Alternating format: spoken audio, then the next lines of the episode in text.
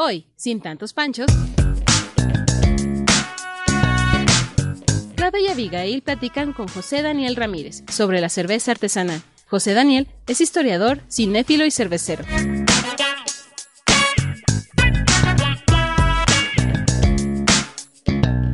Gracias, Daniel. Pues bueno, para empezar, para que los radioescuchas también sepan, cuéntanos un poquito acerca de qué es la cerveza artesanal. Bueno, todos conocemos la cerveza comercial, es la que encuentras en cualquier lado. La cerveza artesanal, este, pues nació como un movimiento, no tiene tantos años, este, pero es como la idea de regresar como a las raíces de la cerveza y además, este, pues hacerla con mejores materiales, con más de con más delicadeza, con más amor, ¿no? Entonces es eso, es muchas cervezas artesanales comenzaron como cervezas caseras. Oye, Daniel, ¿y es difícil hacer cerveza? ¿Es complicado? ¿Es caro hacer una cerveza ah, artesanal? Pues depende. Si la quieres hacer como solo para ti, en realidad es muy fácil. Pero si ya uno quiere hacer una cerveza muy buena, que se distribuye en muchos lados, hacer un lote muy grande, pues sí, ya es más complicado. Pero es caro hacer, por ejemplo, me dices, para ti, o sea, yo me haga, imagino yo en un caldero como cual bruja meneando en la cebada.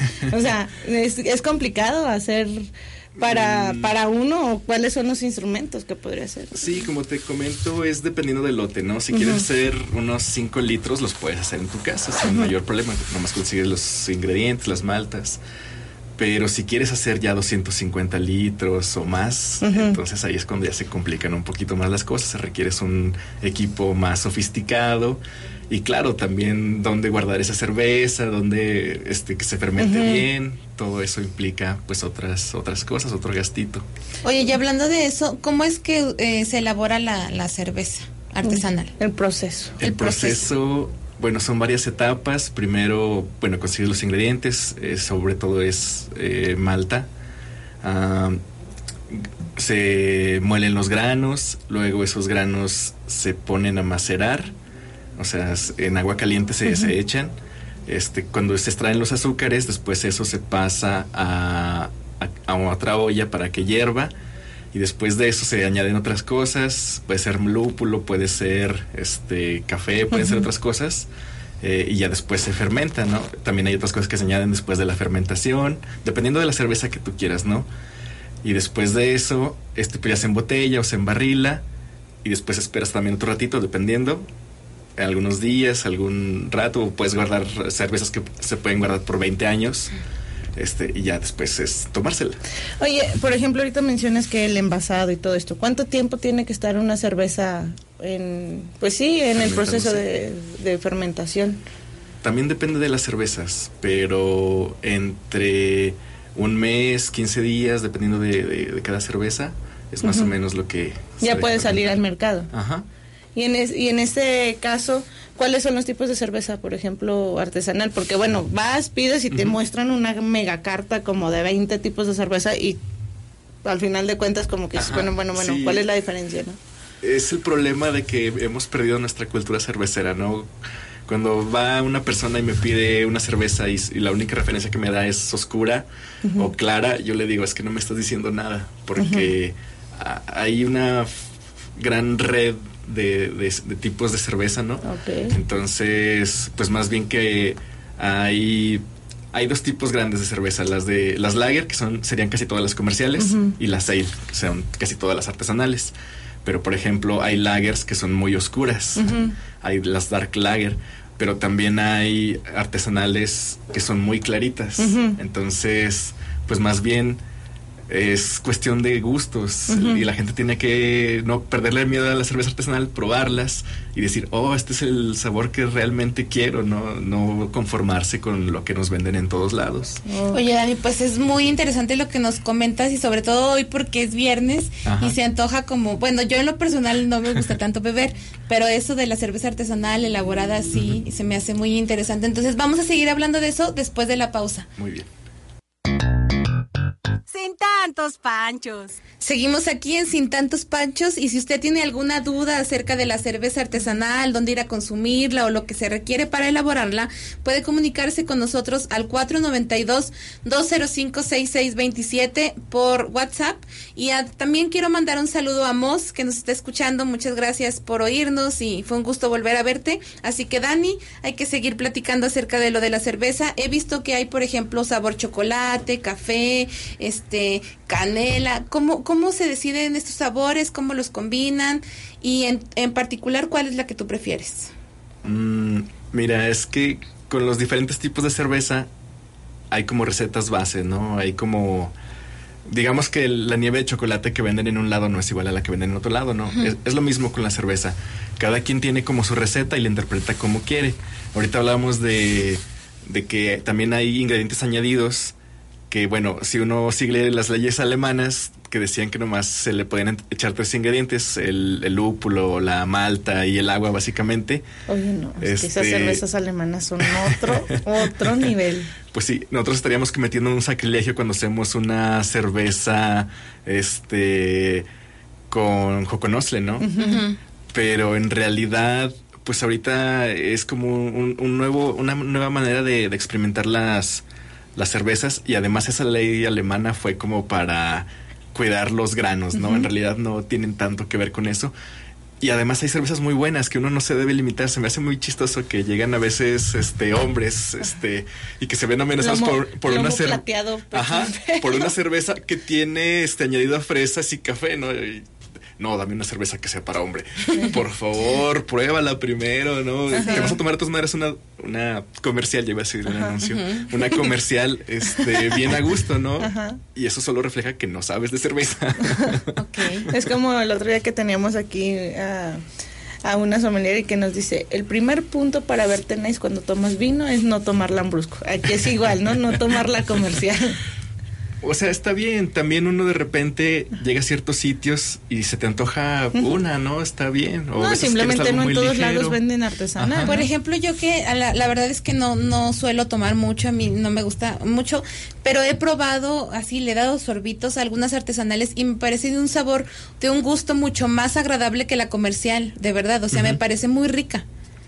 Sí, y, y, es que es lo que te digo, todos deberían de tenerle el valor de, de, probar estas cervezas y de descubrir realmente cuál es el sabor que le gusta, porque también mucha gente me dice, oye, es que toda la comercial sabe igual, pues sí, es que todas son lager, todas tratan de ser este cada vez como más light, cada vez este también tienen otros añadidos que las hacen así para que cuesten menos etcétera, ¿no? Esto también es otro, otro punto importante. Por uh -huh. ejemplo, ¿cuál es un, un poco más eh, cara, la artesanal o la comercial? No, la artesanal, claro, es más cara, pero se utilizan maltas más tostadas, se le pueden echar añadidos como uh, chocolate, como mm, miel de maguey, como mezcal incluso, ¿no? Entonces, todo eso incrementa el valor de la cheve, ¿no? Sí. Digamos que están, ahorita que ven, ahorita con estos ingredientes que mencionas, digamos que se está mexicanizando la cerveza. Sí, bueno, ah, bueno es que es, es, un estilo, ¿no? Ajá, Diferente. En, en, todos lados se hace una interpretación de la cerveza en todo el mundo, ¿no? Eh, también vendemos una cerveza que es salada y esa viene de una Ajá. cerveza de un lugar en Alemania donde Ajá. el río era salado, ¿no? Entonces por eso surgió así esa cerveza. Y yo, oh, qué rico. Entonces, pues, ser lo mismo. ¿no? Oye, y en cuestión de los grados de alcohol, porque yo he escuchado personas que me dicen, te puedes poner un poco más borrachillo si tomas artesanal que si tomas la comercial, porque la comercial como que te infla el estómago sí. y esta sí se te sube. Pero, ¿qué tan cierto es? Pues también depende mucho de qué tipo de cerveza, ¿no? Uh, hay algunas cervezas que son muy ligeritas uh -huh. y siguen siendo artesanales. -huh. Y hay otras que son muy pesadas, este, y pues también es lo mismo, ¿no? Son, son artesanales, pero sí es un poco real eso, ¿no? Si te puedes poner este un poquito alegre con tres cervezas. Y, y, sí, no, es, es, la diferencia con las comerciales. Con las comerciales te podrías tomar seis o ocho, ¿no? Ajá. Y solo te sentirías muy lleno, lleno. de agua. Ajá. En este caso, por ejemplo, ¿a qué se debe eh, o cómo se logra el nivel de alcohol? O sea, ¿la fermentación es lo que lo da o ah. qué sería? La levadura se come los azúcares que sacamos en el, uh -huh. en, en el cuando se macera. Uh -huh. Entonces, cuando se come eso se convierte en alcohol y se convierte en CO2. No, ok. Y pues ahí se- hay algunas fórmulas ahí que ya sacan para saber de cuánto va a salir tu, tu cerveza. Entonces, siguiendo una receta, pues ya más o menos sabes cuánto Es tiene que sabes salir. cómo te imagino ahorita que me dices que cómo hacer la cerveza, te imagino así con tu kit de, de química, mi alegría. así como. Pues sí. Entonces, no sé, se, me, se, se ve Y como- aquí en Zacatecas, ¿cómo está eh, el tema de la cerveza artesanal? Fíjense que hay una comunidad ya establecida que cada vez está creciendo más, que se anima más cosas. Eh, entonces, pues está movido. Sí, yo les invito a que busquen y prueben las cervezas que aquí se producen. Y claro que también las comparen con cervezas que de repente podemos encontrar que importan para acá, ¿no? Para que vean este qué tipo de cerveza se parece con cuál, si está bien hecho este sabor o aquel. Este, y pues sí que escojan la que más les agrade. Oye, y tú como cervecero, ¿cuál, cuál, eh, qué tipo de cerveza artesanal nos recomiendas para cada ocasión? Mm, pues es mucho de gustos, ¿no? Pero también ya uno sabe, por ejemplo, ah, una muy ligera es mejor para un para cuando hace calor. Las oscuras como una porter o una stout son mejores cuando hace frío. Pero pues aquí en Zacatecas podemos elegir bien de, la que nos guste, ¿no? Entonces, pues es que más bien es eso, que cada quien vaya como probando, investigando y que diga, oh, esta cerveza se lleva bien así con esto, o también incluso las porter y las stout se llevan con, con postres, ¿no? Se llevan con postres Es de lo, chocolate. que, es lo que te iba a preguntar, o sea, ¿cuáles son como que las comidas que se pueden combinar? Obviamente a mí siempre que me dice cerveza, pues a mí sí me antoja una carne asada, ¿verdad? Pero no sé si habrá otros, eh, no sé, otras comidas con las que tú dices, ay, bueno, me puedo estar comiendo una frutita Ajá. y de repente le doy un trago con cerveza, ¿no? Sí, pues les digo, este, por ejemplo, las porter y las stout se llevarían bien también con los sabores ahumados de una carne asada. Oye, Dani, y, y nos preguntan aquí, este, Juan Manuel Licea, por Ajá. WhatsApp, nos pregunta su opinión, o sea, tu opinión con la aberración de las bebidas preparadas con cerveza, bueno, malo o no recomendable. Um, bueno, como les digo, es cuestión de gustos, ¿no? A mí personalmente no me gustan mucho. O sea, a veces uno se dice, bueno, qu- quiero probar a qué sabe esto, ¿no? O por qué le gusta a tanta gente. Y bueno, ya dice uno, está bien, pero sí sería como, pues cambiarle completamente el sabor a la cerveza, ¿no? Y eso, pues creo que habla mal de una cerveza. Es, por ejemplo, estas que venden con clamato y chilito, o sea, Ajá. dicen, es que porque te la tomas eso ya no es cerveza. Es- Pues sí, ya no sabe realmente a cerveza, sabe sabe rico, ¿no? Pero pues sí, ya no tiene los sabores del lúpulo, ya no pues sí, ya no te da los sabores. Ya se le perdió la o esencia. sea, en lo particular a ti no te gusta tanto. No, no me gusta tanto, la verdad. Oye, por ejemplo, la cerveza artesanal tiene un público en específico al que va dirigido o es para todo el mundo o si tiene requiere de paladares conocedores. Mm, pues yo diría que es para todo el mundo, ¿no? En realidad es más bien que la gente se anime y busque el sabor que le gusta, porque sí, este, luego le das una cerveza a alguien y dice, ay, no, esto como que no me gusta, o esto sabe muy amargo, o esto, ajá. Pero pues ya cuando conoces qué tipo de cervezas y encuentras la que tú quieres, ¿no? Pues puedes seguir probando de esas y, y incluso que te guste un estilo y vas buscando en todos lados, este, y no te las acabas, ¿no? O sea, vas a seguir encontrando cada vez nuevas y nuevas interpretaciones. Y tu recomendación para hoy que es viernes y si queremos ir por una cerveza artesanal, ¿cuál nos recomendarías? Ah, bueno, estamos ahí en. Yo trabajo con Cervecería Mutante. Ah, estamos ahí en, en Caldera y en el Coyote Escondido. Ah, pues les recomiendo. Ahorita tenemos una Stout, se llama Don Lobo, y una Pale Ale, que se llama Hacia Mesa. Las dos son muy buenas. Y por ejemplo, para mí que yo nunca he, no me he eh, metido en este tema de la bebida, Para alguna para una. probar. Yo creo que la Hacia Mesa podría gustarte. Muy bien. Y esto, eh, por ejemplo, también en este caso, eh, ahorita mencionabas que era un poco caro, pero bueno, no me quedó muy claro esa parte. Para hacer, ¿se puede hacer cerveza en la casa? Sí, sí se puede. ¿Y cuáles serían las herramientas básicas de...? Mm, O sea, que tú digas, ay, bueno, Claudia hoy va a hacer 5 litros de cerveza. ¿Qué ocupa? Ah, pues necesitarías como unas dos ollas y para fermentar se requiere un garrafón de vidrio, Ajá. pero podría ser de vino o podrías... Incluso he visto videos en YouTube donde los hacen en, en plástico, ¿no? En, como en un garrafón así de plástico, pero no es lo más recomendable porque da malos sabores. El, vino, el, el vidrio siempre me ayuda como a conservar esa, esa parte, ¿no? Sí, sí, sí, es como pues sobre todo cuando, cuando se fermenta ya, este, como quedan algunos residuos, ¿no? Y luego si utilizaras mucho uno de plástico, luego se puede rayar y luego se puede contaminar la cerveza. Entonces uno de, de vidrio Ah, no tiene esos problemas. O lo mejor, que sería acero inoxidable, ¿no? Pero eso sí, ya estamos hablando de hacer una inversión también. Oye, y ustedes así, ahorita escuchaba que también tenían, hay como una organización, aparte he visto que hay como una organización también de mujeres cerveceras. Sí, también. Eh, conozco, conozco a algunas mujeres que se dedican a hacer cerveza eh, y mencionaban eso. Ellas estaban dando como un curso, ¿ustedes también dan cursos o, o apenas están como en esa parte? eh, pues sí, si alguien está interesado, nos podemos organizar, ¿no? Yo, yo sí me acerqué a la cerveza artesanal. En realidad, este, uno va probando por ahí y luego este, se entera uno que va a haber una concentración y que van a hacer cerveza los cerveceros, pues vamos, ¿no? Entonces, eh, ese fue un proyecto que se dejó un poquito de lado, pero todos estamos con, como con ganas de que vuelvan a hacer, ¿no? Entonces, pues sí, sería un, poco hacernos tiempo, ponernos de acuerdo y volver a, intentarlo. Sí, y eso de las... También se volvió a hacer cerveza hace poquito, que no han ido por ella, pero ya está.